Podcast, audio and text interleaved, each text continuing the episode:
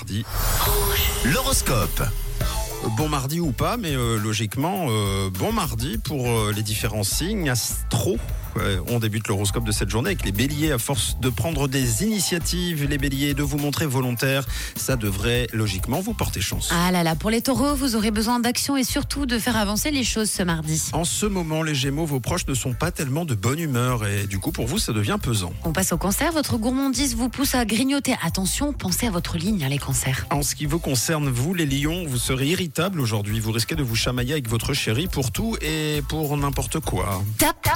Bravo les vierges, vous êtes au top. Bonne nouvelle, vous prendrez de bonnes décisions pour votre avenir aujourd'hui. On continue avec vous les balances, conseil du ciel, prenez le problème avec calme les balances. Amis scorpions, vous aurez pas mal de jobs, hein, mais ne reculez pas, de toute façon vous y êtes.